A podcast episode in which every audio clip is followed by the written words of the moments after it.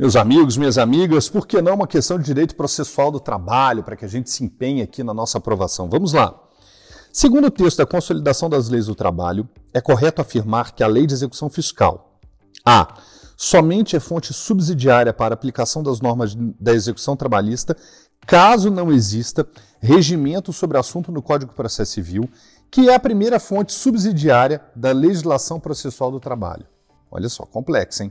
B somente é fonte subsidiária do processo do trabalho na execução das contribuições previdenciárias e sindicais. C. É fonte subsidiária para a aplicação das normas na execução trabalhista. D. Somente é fonte subsidiária do processo do trabalho na execução das contribuições previdenciárias. Olha só, vamos lá. A. Incorreta, pois será aplicada a lei de execução fiscal que é a Lei 6.830 de 1980, 1980, somente se a CLT ou a Lei 5.584 for omissa. B. Incorreta, pois a Lei de Execução Fiscal é aplicável a toda execução trabalhista. C.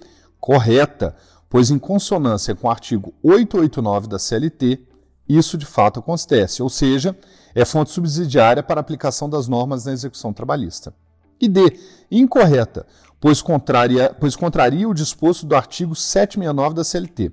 Importante frisar que na fase de execução da sentença, deve-se em primeiro lugar aplicar a CLT. Sendo omissa essa, com relação à matéria, aplica-se a Lei 5584 de 1970.